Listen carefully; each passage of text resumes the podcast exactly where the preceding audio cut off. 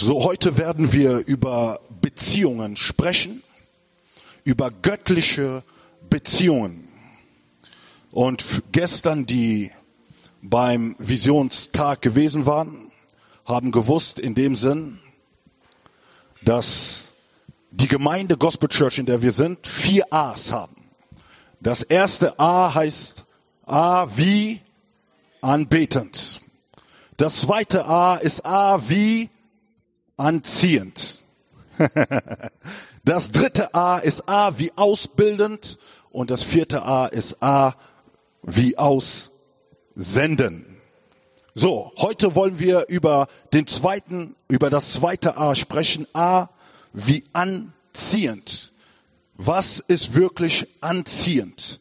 Was sind echte Beziehungen oder was ist echte Gemeinschaft oder darüber hinaus zu verstehen erstmal, dass Beziehung oder Familie oder Gemeinschaft Gottes Idee ist. Es ist kein Mensch, der sich irgendwann mal die Gedanken gemacht hat und diese Dinge erfunden hat, sondern der Mensch hat diese Dinge, die wir Familie, Beziehung oder Gemeinschaft nennen, irgendwann mal entdeckt. Und da ist ein guter Gott, der nicht unbedingt immer sagen muss, was er getan hat, aber der den Menschen entdecken lässt, was er schon bereits gegeben hat. So, und heute in diesem, in diesem Thema der Beziehung möchte ich über den ersten Punkt sprechen. Wir werden sehen, wie weit wir kommen. Ich denke, das nächste Mal werden wir auch weiter fortfahren. Das erste ist Gottes Idee der Gemeinschaft oder der Familie. So, das Wort Familie kommt in dem Sinn nicht so wortwörtlich so stark in der Bibel vor. Natürlich kommt es im Alten Testament, wo ähm, das jüdische Volk und so, ne, wo es, sage ich mal, um die biologische Familie geht. Aber die, aber die Bibel spricht von vielen Worten, die das ausmachen, was wir Familie nennen. Okay? Wie Gemeinschaft, ne? Oder wie Beziehungen und so weiter und so fort. Und Gott, wie ich sagte, ist derjenige, der die Familie oder die Gemeinschaft hervorgebracht hat. So, zuerst, wenn wir einfach Gott betrachten, erkennen wir, dass Gott an sich nicht oder nie isoliert war. Okay? Gott hatte Gemeinschaft in sich selbst. Deswegen sprechen wir von Gott Vater, Gott Sohn und, und den Heiligen Geist. So, es geht nicht um drei verschiedene Personen, sondern es geht um einen Gott, der sich auf drei verschiedene Art und Weise sich ausdrückt. Genauso wie du als Mensch da bist, es geht um deine, deine Person, aber deine Person hat mehrere Bereiche.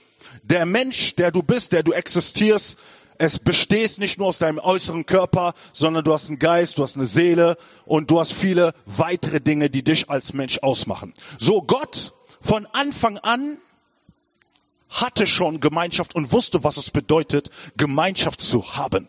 Deswegen, wenn wir 1. Mose 1,26 lesen, sagt Gott, lasst uns den Menschen machen. So, das heißt, Gott in sich war nie isoliert, sondern Gott hatte vor, den Menschen zu schaffen, nach seinem Plan, nach seinem Vorstellung und wie die Bibel sagt, nach seinem Ebenbild. So, und der Mensch auf Erden sollte das reflektieren, was Gott an sich schon ist. Das bedeutet, wenn wir von Ebenbild sprechen, bedeutet es, dass Gott uns teilnehmen lässt an das, was er ist. Das heißt, Gott hat Adam geschaffen und er hat ihn gesetzt, dass er Herrschaft hat über Vögel, über die Natur. Und man kann sagen, dass Gott die Gemeinschaftsform von Adam auf zwei Ebenen definiert hat. Die erste Gemeinschaft, wozu Adam berufen war, war eine Gemeinschaft mit ihm selbst zu haben, mit Gott selbst. Die zweite Gemeinschaft, die Adam haben sollte, ist die Gemeinschaft mit jemanden, als er sagte oder als Gott sah, dass er sich was alleine fühlte, alleine verspürte oder erlebte. Das bedeutet in dem Sinn, als Adam dieses Verlangen hatte, eine gleichgesinnte Person zu haben, war Gott nicht gegen dieses Verlangen. Es gibt manche Verlangen und Begierde, die in uns sind, wo Gott ganz klar ein Stopp und ein Nein sagt. Aber es gibt Verlangen, die Gott in uns gelegt haben, die göttlich sind. Und diese göttlichen Verlangen, die Gott in uns gelegt haben, widerspiegeln eigentlich nur das, was Gott schon in uns gelegt hat. Und dann fangen wir an, Dinge zu verlangen, die was Gott wohlgefällig sind. Das bedeutet, Adam hatte die Gemeinschaft mit Gott. Aber Gott schaffte eine Balance in seinem Leben, ein Gleichgewicht. Und dieses Gleichgewicht an Gemeinschaft hatte göttliche Ebene und hatte menschliche Ebene. Aus diesem Grund sage ich, es war ein Gleichgewicht. Und da fängt langsam schon das Problem des Menschen an. Denn die Gemeinschaft, die wir haben mit Gott und die Gemeinschaft, die wir haben mit Menschen, ist nicht unbedingt immer in einem Gleichgewicht. Gott forderte von Adam, in Gemeinschaft mit ihm zu sein. Genauso wie Gott dich fordert, in Gemeinschaft mit ihm zu sein. Aber Gott gibt dir auch das Geschenk, in Gemeinschaft mit Menschen zu haben. Und als Adam dieses Verlangen nach einem Menschen hatte, sorgte Gott für ihn und bereitete eine Frau vor. Ich möchte nicht damit sagen, dass Gemeinschaft immer nur dann anfängt, wenn du heiratest oder wenn du in eine Beziehung hineingehst. So, Gottes prophetischer Plan über Adam war, dass er fruchtbar sei und dass eine Lebensgemeinschaft geschaffen wird. So. Und diese Lebensgemeinschaft, die geschaffen werden sollte, hatte als Ziel, eine Gemeinschaft unter Gleichgesinnten zu haben. Jetzt musst du anfangen, ein Stück weit in dein Leben zu schauen.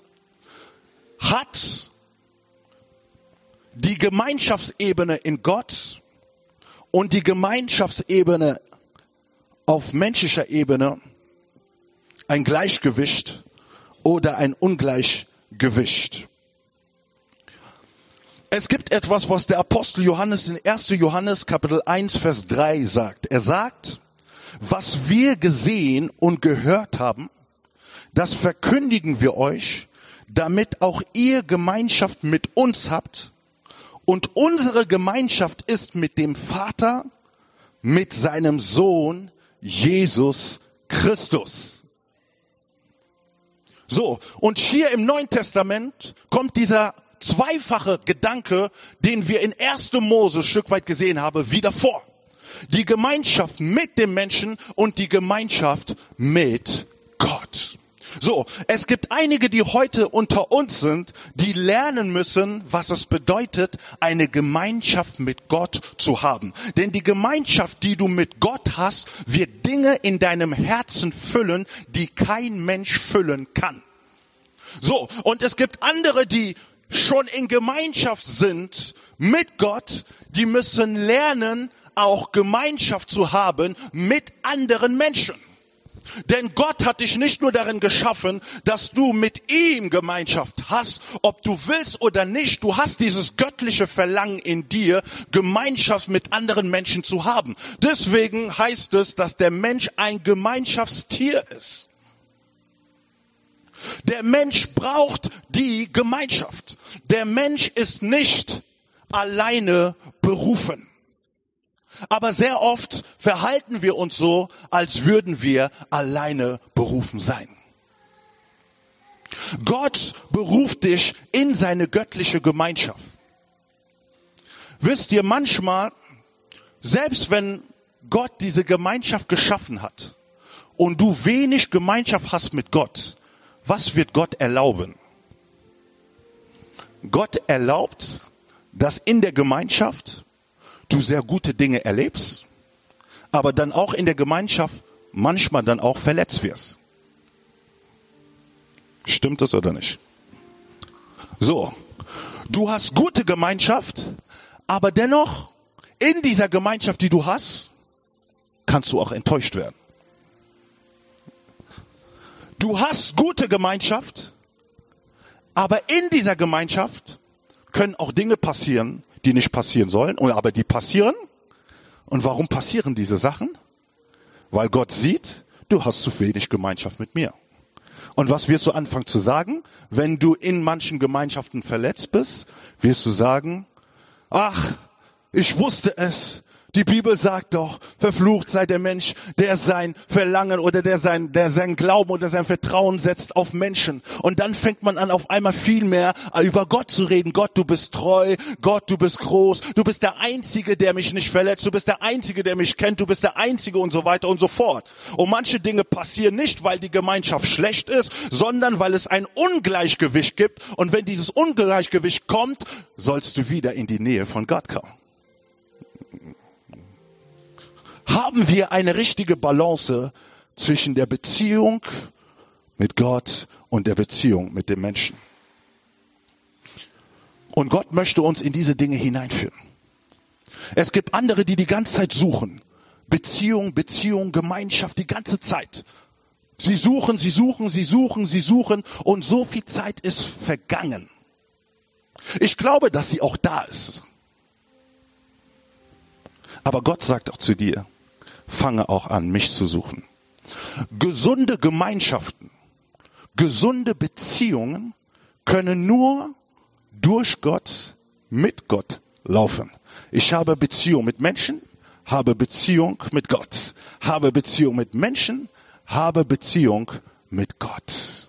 Und wisst ihr, wenn ich Beziehung habe mit Gott, kann ich die Kraft haben, in diesen Gemeinschaften auch verletzt zu werden weil ich ganz gefüllt bin von Gott, weil ich weiß, dass es Menschen sind, die Fehler machen können und Fehler machen werden.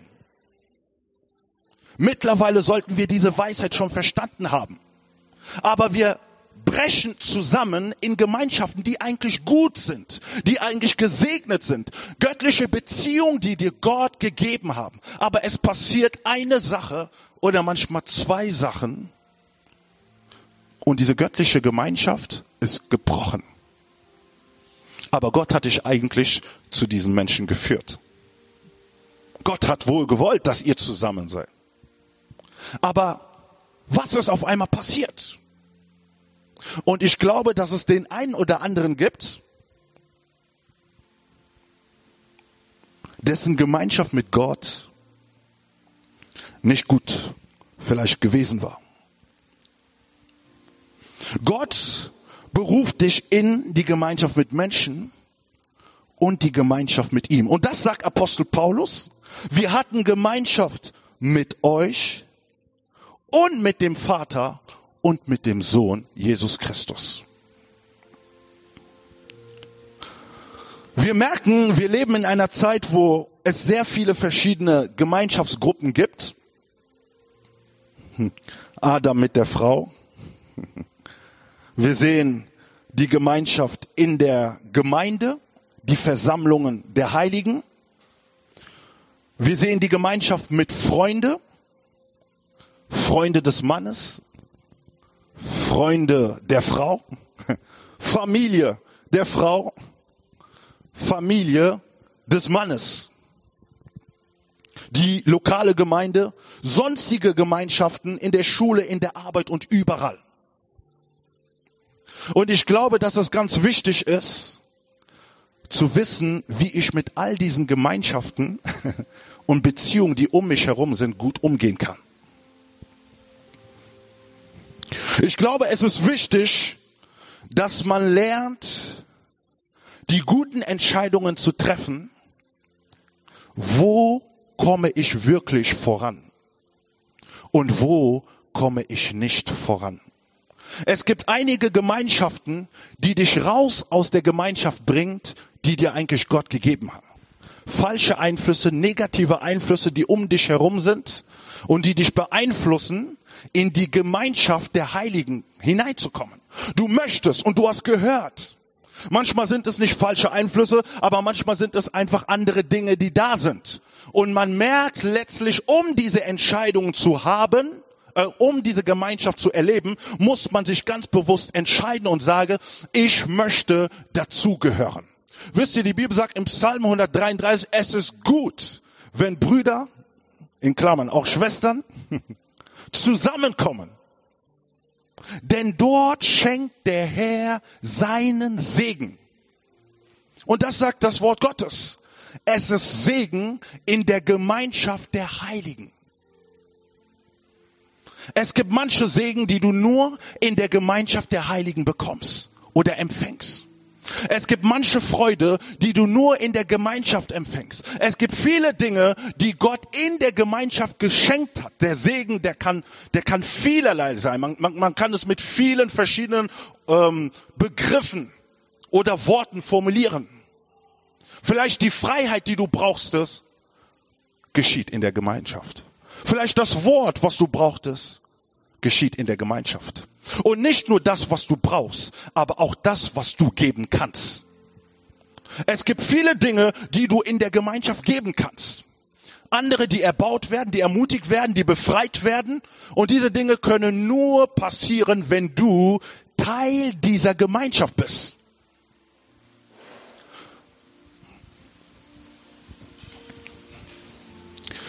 Und das ist ganz genau, was Paulus eigentlich in 1. Korinther gesagt hat. Wenn ihr zusammenkommt, soll jeder was haben? Ha? Etwas haben. Was zum Beispiel? Ein Wort. Ein Psalm. Ein was? Ja, ist auch Psalm. Eine Zungenrede. Eine Auslegung, genau. So, das bedeutet in wahrsten Sinne, Gott hat die Gemeinschaft geschenkt, beschenkt. Und wenn wir hinkommen, kann diese Zungenrede, diese Auslegung freigesetzt werden. Prophetie kann freigesetzt werden. Ein neues Gebetslevel kann freigesetzt werden. Ein Feuer für die verlorenen Seelen kann freigesetzt werden. Ein Herz für die Mission kann freigesetzt werden. Es gibt so viele Dinge, die passieren, an die wir vorbeigehen. Aus diesem Grund bekämpft der Feind diese Gemeinschaft, weil er weiß, dass eine Kraft darin ist, weil er weiß, dass da eine, eine, eine Wahrheit dahin ist. Wir leben in einer Welt, wo die Menschen nach wahrer Gemeinschaft suchen, wo die Menschen nach wahrer Beziehungen suchen. Und wir sind die Antwort auf ihre Frage. Wir sind die Antwort auf das, was in dieser Gesellschaft nicht läuft. Der Feind weiß das. Aus diesem Grund sagt doch die Bibel Johannes 10, 10, er kommt zu zerstören, zu töten und zu stehlen. Er muss diese Gemeinschaften unterbrechen. Er muss die Leute darin ablenken. Er muss den Fokus auf falsche Dinge tun, damit ihr bloß nicht zusammenkommt. Wisst ihr, ein Prediger hat einmal gesagt, das erste Mal, wo Gott sehr herausgefordert war, in 1. Mose Kapitel 11, als der Turm von Babel gebaut wurde. Was ist passiert? Der Turm wurde immer höher und reichte bis in den Himmel, bis Gott sagte, ich muss eindringen. Ich muss hier die Sache beenden. Aber wieso? Weil sich Leute zusammengetan haben aber für die falsche Sachen. Und meistens ist es so, dass die Leute sich wirklich zusammentun für die falsche Sachen. Und da denkst du dir, ey, da scheint manchmal wirklich mehr Einheit zu sein, da scheint manchmal mehr Gemeinschaft zu sein als die Geschwister in der Gemeinde. Wir haben heute mit einer Schwester darüber geredet. Wie kann es sein, dass die Moslems hier sind? und große Gebäude bauen. Sie müssen markant sein. In Ehrenfeld sieht man die Präsenz von den Moslems.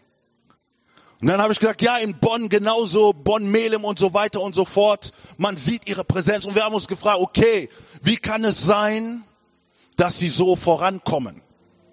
Es geht nicht nur um große Gebäude, aber es geht darum, wie manche Dinge zustande kommen. Und da haben wir ein bisschen darüber ausgetauscht, habe ich gesagt, hey, sie haben eine große Vision. Diese Dinge, die wir sehen, entstehen nicht aus dem Zufall. Und ihre Vision ist es was? Die Welt zu dominieren und einzunehmen. Und für dieses Ziel, dass der Islam sich über die Welt und über alles verbreitet, haben sich viele eins gemacht. Und woher kommen diese Finanzen? Nicht aus Deutschland. Die Finanzen kommen von den arabischen Ländern. Und sie sind mit Organisationen connected. Und zusammen investieren sie für ihre Vision. Und es hat auch Einfluss mal hier und da. Was ist mit uns als Gemeinde? Was ist mit uns Jünger Jesu los? Was ist mit uns, die wir uns Christen nennen? Es ist wichtig, dass wir die Gemeinschaft neu definieren.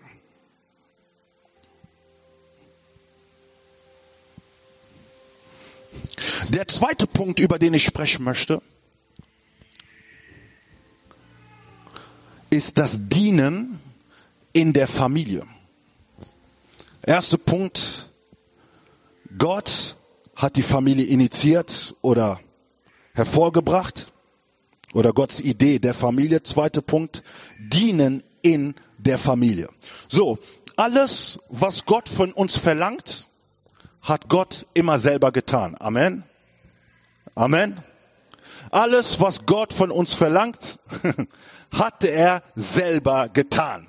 Gott lebt die perfekte Einheit in Gemeinschaft durch den Sohn und durch den Geist. Und jeder hat seine Funktion und jeder hat seine Position. Hier, wenn es um das Dienen geht, sehen wir ganz am Anfang, worin hat Gott die Welt gedient? Gott hat die Welt mit all den Schönheiten gedient, die wir hier auf dieser Erde sehen. Die schönen Berge, ähm, die Landschaft und all diese Dinge, die hat Gott gemacht. Während sechs Tage hat er gearbeitet, er hat uns gedient. Während wir noch nicht existierten, wusste Gott in seinem Kopf, dass es Leute gibt, die hier auf diese Welt kommen werden und die davon profitieren werden von den, von den Dingen, die er selber präpariert oder vorbereitet hat. Den überfließenden Segen in der Erde und im Wasser und alles, was wir sehen. Und er nahm Adam und setzte ihn in einem fertigen Garten. Und er sagte, du sollst ihn bebauen und du sollst ihn bewahren. Und wir merken, Gott hat ihn in etwas gestellt, was schon längst super vorbereitet war.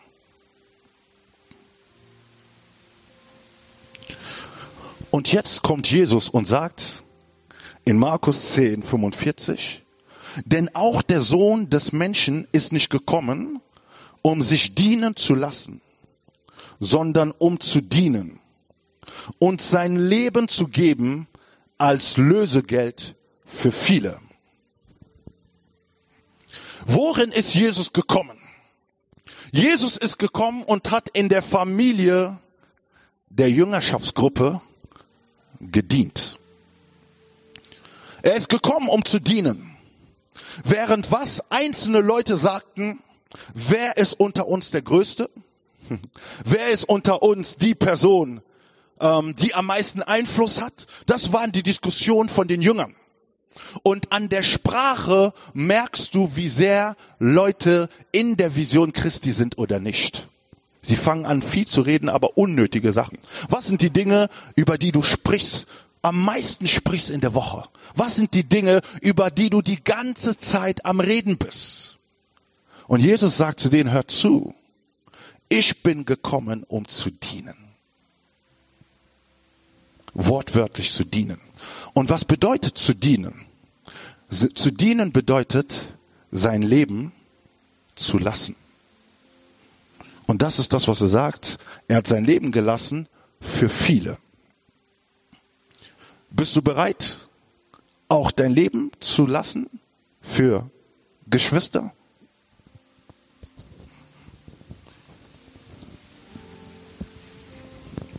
Jesus hat es wortwörtlich gemeint. Ich kann mein Leben für jemanden geben, der mir wichtig ist. Ich kann mein Leben für jemanden geben, den ich wirklich schätze. Aber Jesus hat sein Leben für uns gegeben, wir, die wir ihn gar nicht kannten. Versteht ihr? Wir kannten ihn nicht. Wir waren Sündiger. Weit weg von ihm. Aber trotzdem ist er bereit, sein Leben zu geben. Für Leute, die ihn angespuckt haben. Für Leute, die ihn verraten haben. Er ist bereit, sein Leben zu geben. Was sind die Dinge, über die wir reden? Was nimmt unser Herz? Und während Jesus in dein Herz hineinschaut, sagt er dir heute, ich bin gekommen, um zu dienen. Wozu bist du da? Wozu existierst du? Und das Dienen hat auch mit Gemeinschaft zu tun. Wenn ich dir diene, bedeutet das, ich mir persönlich Zeit nehme, dir in gewissen Sachen vielleicht zu helfen. Aber wir merken, dass auch das sehr herausfordernd ist, weil wir das Herz Jesu noch nicht verstanden haben. Und Jesus möchte uns Erkenntnis geben, was es bedeutet, einander zu dienen. Was es bedeutet, sein Leben für andere zu geben. Nicht, weil du ein Sklave bist, nicht, weil du es unbedingt musst, sondern weil du Christus erkannt hast. Denn so wie Christus ist, so wollen wir auch sein.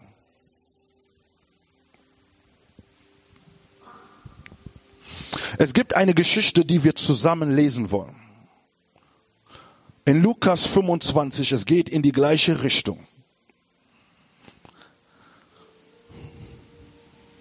Ab Vers genau 25. Und siehe ein Gesetzlehrer. Ist da die Geschichte vom äh, barmherzigen Samariter?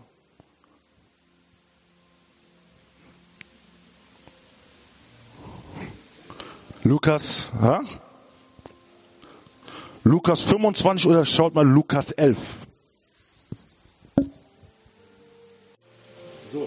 Okay, Lukas Kapitel 10, Lukas Kapitel 10, Vers 25 bis 37. So. Und siehe, ein Gesetzeslehrer trat auf, versuchte ihn und sprach, Meister, was muss ich tun, um das ewige Leben zu erben? Und er sprach zu ihm, was steht im Gesetz geschrieben? Wie liest du?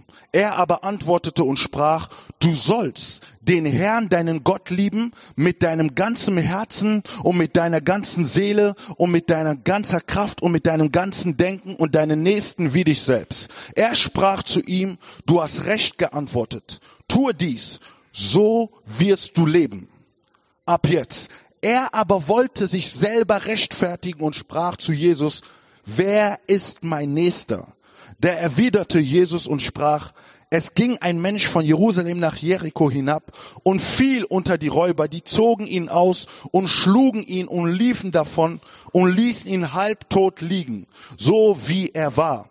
Es traf sich aber, dass ein Priester dieselbe Straße hinabzog. Und als er ihn sah, ging er auf der anderen Seite vorüber. Ebenso kam auch ein Levit, der in der Gegend war, sah ihn und ging auf der anderen Seite vorüber. Ein Samariter aber kam auf seine Reise in seine Nähe und als er ihn sah, hatte er Erbarmen. Und es ging zu ihm und verband ihm die Wunden und goss Öl und Wein darauf, hob ihn auf sein eigenes Tier, führte ihn in eine Herberge und pflegte ihn. Und am anderen Tag, als er vorzog, gab er dem Wirt zwei Denare und sprach zu ihm, verpflege ihn. Und was du mehr aufwendest, will ich dir bezahlen, wenn ich wiederkomme. Welcher von diesen dreien ist deiner Meinung nach nun der Nächste, dessen gewesen, der, dessen gewesen, gewesen, der unter die Räuber gefallen ist. Er aber sprach, der welcher die Barmherzigkeit an ihm geübt hat, da sprach Jesus zu ihm, so geh du hin und handle ebenso. So, hier in dieser Geschichte, eine Geschichte, die ich denke, die die meisten bestimmt schon mal kennen. Und was sehen wir in dieser Geschichte? In dieser Geschichte geht es um eine verletzte Person, um eine bedürftige Person.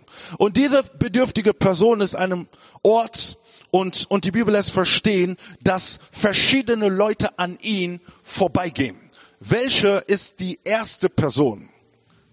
Die erste Person, die vorbeigeht, ist ein Priester. So. Die zweite Person, die an ihm vorbeigeht, ist ein Levit. Es geht hier um Leute, die eigentlich schon eine Beziehung mit Gott haben. Es geht hier um Leute, die eigentlich schon Gott kennen. Es geht hier um Leute, die vielleicht hier vielleicht ihren Gottesdienst hatten ihre Zeit wo mit Gott hatten und dann weggegangen sind und sagten, okay, ich gehe vielleicht jetzt schnell nach Hause oder ich mache dies oder ich mache jeniges. Und was ist passiert?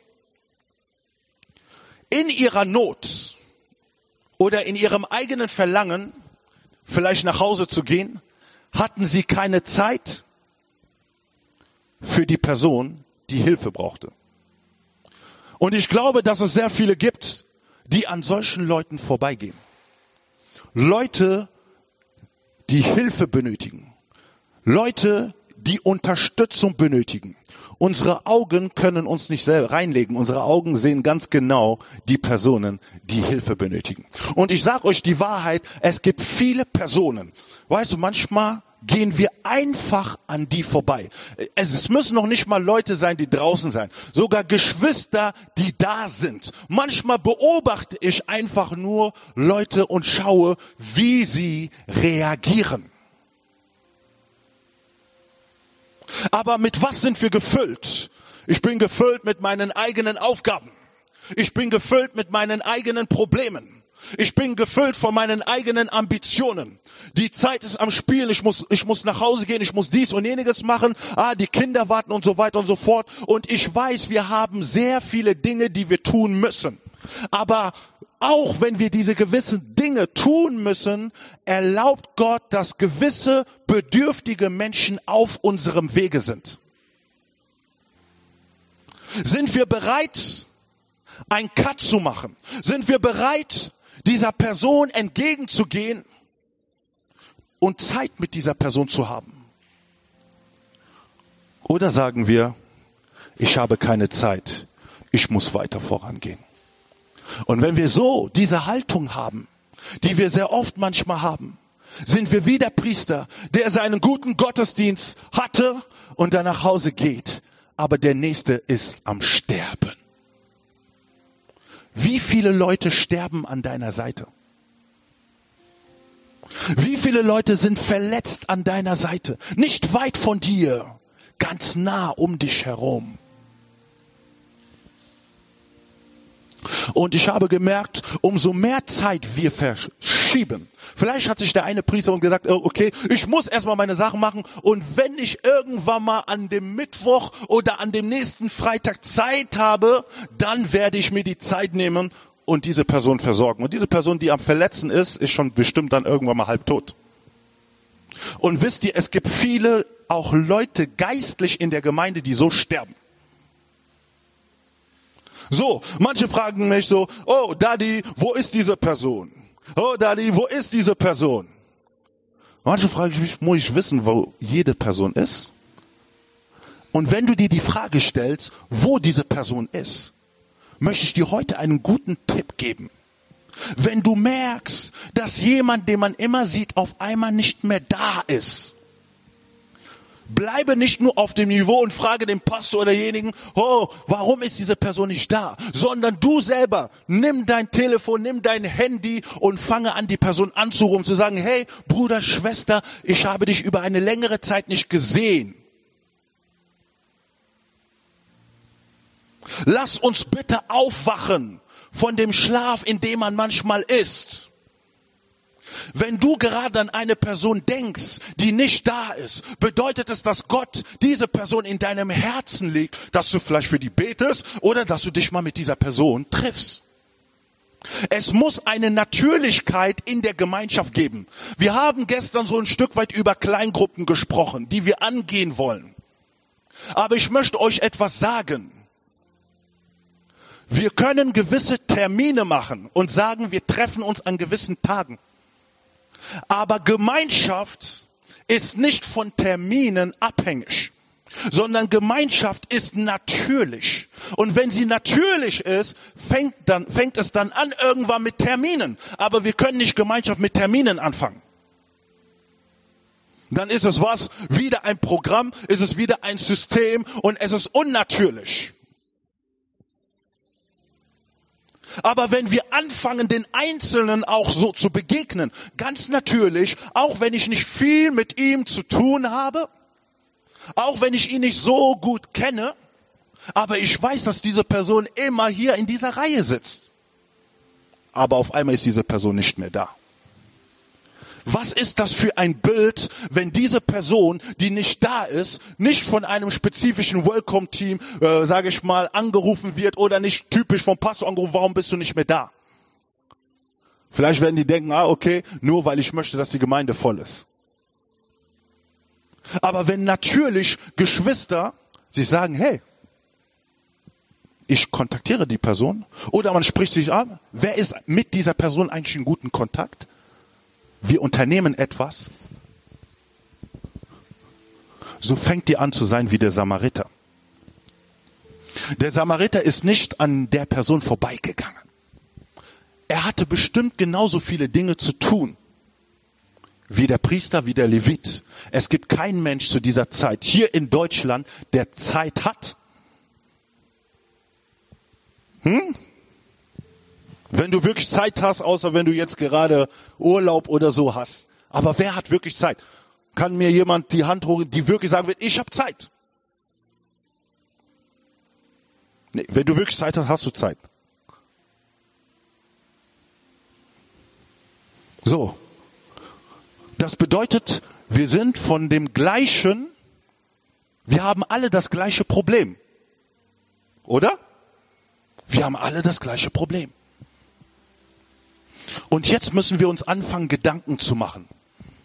Wenn wir alle nicht die Zeit haben, werden unsere Gemeinschaften nur Sonntag sein. Zack, zack, zack, zack, zack. Und dann zack, zack, zack, zack, zack. Nächsten Sonntag komme ich und irgendwann mal. Und selbst die Sonntage sind bei manchen so sehr, sehr angefochten.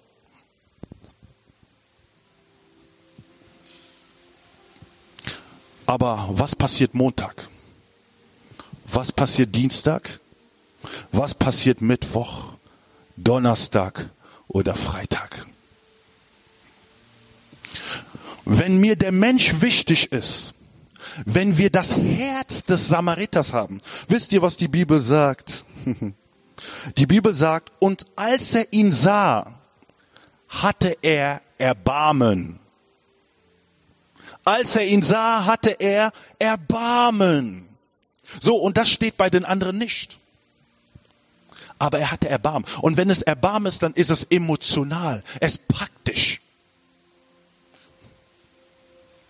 Die Situation von deinem Nächsten praktisch. Und das kannst du nicht einfach so fabrizieren. Ich kann dir zehn Lektionen geben und sage, lerne diese zehn Lektionen. Aber diese zehn Lektionen werden das nicht entfachen. Es muss etwas in dir passieren. Der Heilige Geist muss es in dir entfachen. Und wenn der Heilige Geist es in dir entfacht, wirst du merken, dass du auf einmal für Personen Lasten empfindest, wo du vorher keine Lasten hattest. Auf einmal. Wir alle haben viel zu tun. Andere haben mehr Kinder, andere haben wenige Kinder, andere haben diese Arbeit, andere das. Aber wen schenkt Gott Lasten für den Nächsten? Und wenn du anfängst, Lasten zu haben für den Nächsten, was wirst du tun? Du wirst anfangen, für diese Person zu beten. Vielleicht hast du noch nicht diese Zeit. Vielleicht merkst du auf einmal, es ist schwer, aber du fängst schon mal an zu beten. Und während du anfängst zu beten, bist du da und ringst und sagst, Gott, ich brauche diese Zeit. Was soll ich tun? Was soll ich machen? Muss ich mit meinem Chef reden? Muss ich irgendwas mit meiner Arbeit tun? Muss ich etwas mit meiner Frau klären? Muss ich etwas, irgendwas muss ich tun? Es packt dich. Es lässt dich nicht los. Und wenn du diese Dinge geklärt hast, gibst du für diese Dinge Raum. Und so sagst du jetzt, okay, werde ich mir Zeit nehmen in der Gemeinschaft mit dem Einzelnen. Ich werde mir Zeit nehmen, in der Gemeinschaft mit den anderen zusammen zu sein. Und was haben wir dann gemacht? Wir haben angefangen, ein System des Satans zu brechen. Geistlicher Kampf ist nicht nur, wenn du schläfst und dann hast du Angriffe, und danach stehst du auf, oh, der Feind hat mich angegriffen und dies und jenes passiert, das passiert im Schlaf. Es gibt paar Auswirkungen, aber im wahrsten Sinne gibt es noch einen viel größeren Kampf und das ist das System, in dem wir sind. Und dieses System erlaubt nicht, wir als Christen diese Gemeinschaft auszuleben, wozu wir eigentlich berufen sind. Und der Feind weiß, wenn ich dieses System so reinführe, so lähme ich die Gemeinde, so mache ich sie schwach und so können sie nicht ihr Potenzial ausüben. Aber wenn wir das erkennen und geistlich aufwachen und sagen, nein, das kann doch nicht sein, dass es nur am Sonntag ist. Es geht nicht um Aktivismus, sondern es geht um Raum und Zeit, die wir für die Gemeinschaft brauchen. Und ich weiß, was immer passiert, wenn wir in Gemeinschaft sind. Manchmal bin ich auch nach Dormagen gekommen in Gemeinschaft. Und wir haben gesehen, was passiert ist. In der Gegenwart, wenn Geschwister zusammenkommen. Aber ich komme aus Kalk. Ich komme aus Gremberg. Wie wäre es, wenn so starke Gemeinschaften bei mir in Gremberg ist, in Dormagen ist, ich muss nicht bis nach Dormagen, aber in Dormagen ist was in der Woche. Der, der in Bergisch Gladbach ist, es passiert etwas in Bergisch Gladbach der, der in Wesseling ist, es passiert etwas an diesen verschiedenen Orten, entstehen Gemeinschaften. Und bevor wir Sonntag wieder hinkommen, hören wir, ho, in Wesseling sind Leute freigesetzt worden. Hören wir in Bergisch Gladbach, ho, derjenige, der eigentlich nie zur Gemeinde gekommen ist, fängt an, in die Gemeinschaft von Bergisch Gladbach zu gehen. Und wir hören in Kalk, wow, diese Leute, die sehr distanziert waren, fangen an, Gott zu erleben. Auch die, die in der Gemeinde waren, die man nie so wirklich gesehen hat, die ganz leise waren, irgendwo versteckt, fangen an, auf einmal zu predigen, fangen an zu prophezeien. Aber wenn wir nicht Raum geben, können, kann dieses Riesenpotenzial, was Gott in die Gemeinde investiert hat, nicht rauskommen. Und das ist ein großer Plan des Feindes. Aber wenn die Gemeinde aufsteht und sagt, hey, diese Gemeinschaft ist wichtig, der Nächste, der verletzt ist, ist wichtig. Und wir sehen, was er getan hat. Ab Vers 34. Und er ging zu ihm hin, er verband ihn, die Wunden und goss Öl und Wein. Und hob sein eigenes Tier, führte ihn in eine Herberge und pflegte ihn. Wir merken, dass es nicht nur darum ging, dass er hingegangen ist und sagte, und so, jetzt hier und so weiter, her, du hast Schmerzen und so weiter, du bist jetzt geheilt und es wird gehen. Und so ist er gegangen. Ich muss weitergehen. So, ist es nicht das, was man manchmal tut und sagen, okay, du hast dieses Problem, weißt du, du musst dies und jeniges machen, preis den Herrn, wir beten, das Feuer Gottes kommt herab und ich gehe meinen Weg. So, irgendwann mal, es ist gut, die Person kann vielleicht für den Moment etwas erleben, aber was passiert morgen? So, was passiert übermorgen? Wir können nicht die ganze Verantwortung über jedes Detail eines Menschen geben, aber wir können natürlich Menschen für bis zu einem bestimmten Grad mitnehmen wenn die Person möchte. Und er hat es erlaubt. Und er wurde mitgenommen, wurde verpflegt. Und wir sehen, er hat Zeit und er hat sogar Geld investiert, so dass es ihm sogar gut geht. Und so hat er sauber gearbeitet. Und sehr oft in der Gemeinde arbeiten wir nicht sauber, weil wir keine Zeit haben, weil ich keine Lust habe. Wenn du keine Lust hast, ist es wichtig, dass Gott dir ein neues Herz gibt. Es ist nicht normal. Was sagte er? Seinen Nächsten zu lieben wie sich selbst. Wie sehr liebst du dich? Und wie sehr hast du Auge? Versteht ihr? Wenn wir anfangen, in der Familie, die Gott uns gegeben hat, in Gruppen zu dienen, zu begegnen, hm, dann fängt es eine Gewohnheit an zu sein für uns. Und wir machen diese Dinge ganz gewöhnlich, ganz normal. Und was passiert? Weil wir es in unserer Familie machen, wenn ich draußen bin mit Nichtchristen oder dies, werde ich diese Dinge auch ganz natürlich machen. Ist es nicht so, wir sind immer geprägt von zu Hause. Was wir immer gesehen haben, was wir immer gemacht haben, sind die Dinge, die wir auch außerhalb machen werden. Und dann sagst du, ja, ich bin so, ich kenne es nur so. So, und, und, und das ist das, was passieren muss, dass dieses Natürliche in uns passieren muss. So hat es einen Fluss von innen nach außen.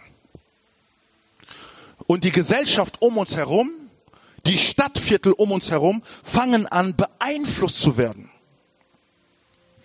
durch das natürliche Familiensein in der Gemeinde. Der Feind hat zu lange die Kraft der Familie in der Gemeinde bekämpft. Und es ist Zeit, dass du dieses System, dieses Joch, diese Last, dass du sie brichst. Weil in der Gemeinschaft ist Segen. Ich möchte dir noch mal ein letztes Bild von Jesus geben, damit du noch tiefer verstehst, was Jesus eigentlich damit gemeint hat. Für alle, die lesen wollen, es ist Johannes 13, 1 bis 17. Ich werde es nur zusammenfassen. Es geht um die Fußwaschung von Jesus. Es geht um die Fußwaschung von Jesus. Die Bibel sagt, Jesus wusste, dass seine Stunde gekommen war. So, Jesus wusste, dass seine Stunde gekommen war. Das bedeutet, Jesus wusste als Mensch, aber auch als Gott, dass er geliefert wird, dass er sein Leben ans Kreuz geben wird. Er wusste, der Moment ist gekommen. Und wenn wir Matthäus 26 im Garten Gethsemane sehen, sehen wir, dass Jesus wirklich Bange hatte. Es floss wie Blutstropfen kam von ihm. So, das bedeutete, dass er in einer höchsten Form von Anfechtung oder persönlichen Kampf hatte. Aber wisst ihr, die Bibel sagt in denselben Vers, seine Stunde ist gekommen, aber er liebte bis ans Ende. Hm. Seine Stunde ist gekommen zu sterben, hm. aber er liebte trotzdem bis ans Ende. Er machte kein Cut in diesem Moment. Er machte nicht einen Cut, um zu sagen, jetzt weiß ich, dass ich geliefert werde und ich werde jetzt mal kurz aufhören zu lieben. Die Umstände waren für ihn kein Hindernis, weiter zu lieben. Und sieht weiter. Hm. Der Jesus, da Jesus alles wusste, dass ihm der Vater alles in die Hände geben hat, heißt es in Vers 5, darauf goss er Wasser in das Becken und fing an, die Jünger die Füße zu waschen und sie mit Schur zu trocknen, mit dem er umgürtet war. Da kam er zu Simon Petrus. Wisst ihr, Jesus wusste, dass Simon ihn verleugnen wird. Aber trotzdem hat er was getan? Ihn die Füße gewaschen. Judas war auch unter ihnen. Und er wusste, dass Judas einen ganz anderen Auftrag hatte. Aber was hat er gemacht? Er hat selbst Judas die Füße gewaschen. Und er selber war in einer Situation, wo er wusste, meine Stunde ist gekommen. Aber trotzdem steht Jesus auf und fängt an zu dienen. Weil er wusste, das ist der Grund, warum er eigentlich lebt. Es war natürlich im Herzen, weil er liebte. Er war so erfüllt von Liebe, dass er nicht anders konnte, um zu geben in Momente, wo wir aufhören zu geben. Ich habe verstanden, ich werde nicht nur erfüllt, wenn ich mich zurückziehe, sondern ich werde selber auch erfüllt, wenn ich gebe in Momenten, wo ich denke, dass ich nicht geben kann. Denn da wird Gott scheinbar noch ganz speziell. Ich weiß es nicht, aber ich habe sehr oft erlebt, dass Gott dann wirkt. Judas war da, Petrus war da und er hat ihnen die Füße gewaschen. Und er sagt, versteht ihr, was ich euch getan habe? Ihr nennt mich Meister und Herr und sagt es mit Recht denn ich bin es auch. Wenn nun ich, der Herr und Meister, euch die Füße gewaschen habe, so sollt ihr einander die Füße waschen. Denn ein Vorbild habe ich euch gegeben, damit auch ihr so wandelt, wie ich an euch gehandelt habe. Das sind die Worte Jesus. Er hat diese Dinge zum Vorbild getan. Nicht nur, dass wir sagen können, es ist Jesus, aber er sagte, dass wir auch untereinander uns die Füße waschen sollen. Können wir uns untereinander auch die Füße waschen? Und ich glaube, zu dieser Zeit war das nochmal ganz besonders in den Sandalen, ne, oder wie sie gewandelt haben. Durch Staub und so weiter. Die hatten keine Schuhe und so weiter und so fort. Und vielleicht mit diesem Geruch war die Liebe Jesus größer als diese un, dieses, dieses Gefühl von Ekel oder irgendetwas. Die Liebe Gottes, die Liebe Jesu war größer. Und er sagt, so sollen wir einander tun. Was bedeutet das wirklich für dich? Und was bedeutet das wirklich für mich? Es bedeutet, Gott muss unsere Brille abziehen, die wir haben. Und er muss uns eine neue Brille, eine neue Sicht, eine neue Perspektive geben. Weil sonst verstehen wir nicht, wovon ich heute am Reden bin. Und trotzdem, obwohl er Knecht war, oder sich in dem Sinn wie ein Diener sich vor den Leuten gab, sagt er, ihr nennt mich Meister und Herr, ich bin es. Er hat seine Identität nicht in diesen Sachen verloren. Ich bin Herr und Meister, aber ich diene euch. Ich bin Herr und Meister, aber ich wasche euch die Füße.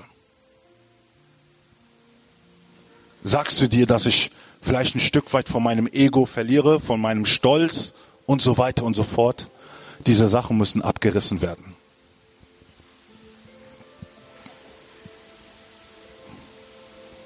Jesus möchte, dass wir anfangen zu dienen, wie er gedient hat. Er liebte bis ans Ende. Der Samariter hatte was? Erbarmen und deswegen half er. Er hat das nicht aus Gesetz getan. Er hat das nicht getan, weil irgendjemand Druck gegeben hat, du musst dies und jeniges machen, aber es war im Herzen. Es ist Power in der Gemeinschaft. Es ist Power, wenn du Zeit für deine Nächsten nimmst. Wisst du, wenn du Zeit für Nächste nimmst, wird auch Gott erlauben, dass andere Zeit für dich nehmen. wenn du anfängst zu geben, wird Gott erlauben, dass auch andere anfangen in dir zu geben. Gott ist der Versorger. Gott weiß, dass du vielleicht da bist und selber Liebe brauchst. Und Gott kann dir Liebe auf so viele Art und Weise geben. Gott weiß den Schmerz, den du hast. Gott kann ihn auf verschiedene Art und Weise heilen. Aber es gibt Menschen, die neben dir sind, die ein Ohr brauchen. Gott hat dir Augen gegeben und du siehst. Und wenn wir so anfangen, Gemeinde auszuleben, werden wir einen ganz anderen Einfluss haben. Ganz natürlich, ohne Anstrengung. Und das ist das, was Deutschland sucht. Echte Gemeinschaft. Echte Beziehungen. Wie lange war man blind für den anderen? Wie lange war man zu beschäftigt? Und die Zeit ist gekommen, wo Gott sagt, fange an aufzuräumen. Denn ich möchte euch in Gemeinschaften begegnen. Ich möchte euch in dieser Gemeinschaft begegnen. Ich habe viel vor mit euch und ich möchte Dinge tun. Aber ihr benötigt mein Herz. Ihr benötigt mein Herz. Ohne mein Herz könnt ihr diese Dinge nicht tun. Und ich lade dich ein, aufzustehen.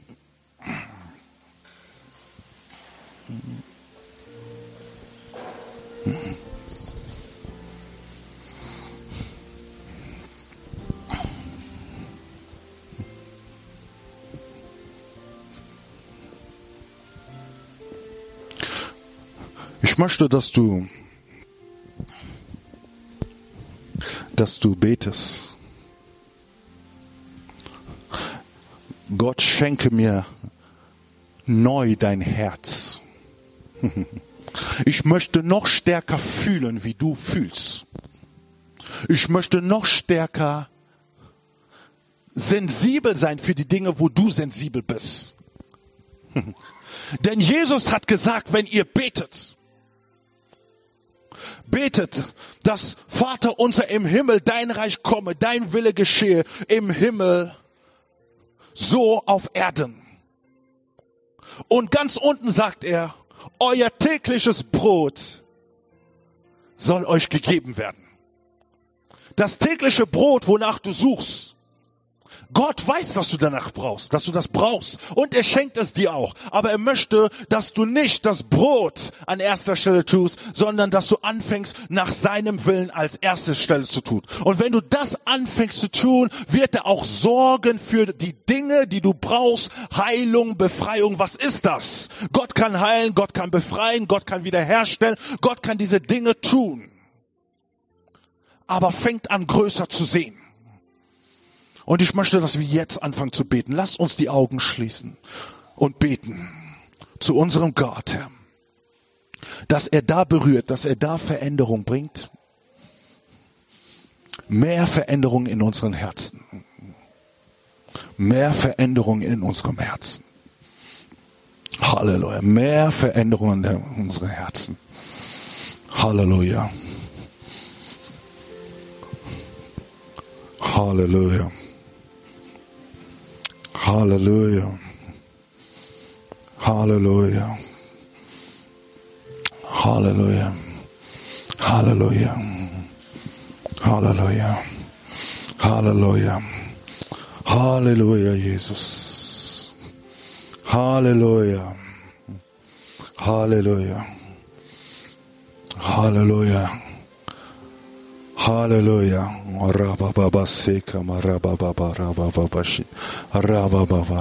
Sanda. Hallelujah. Mm. Hallelujah. Hm. Halleluja. Gott sucht nach Herzen.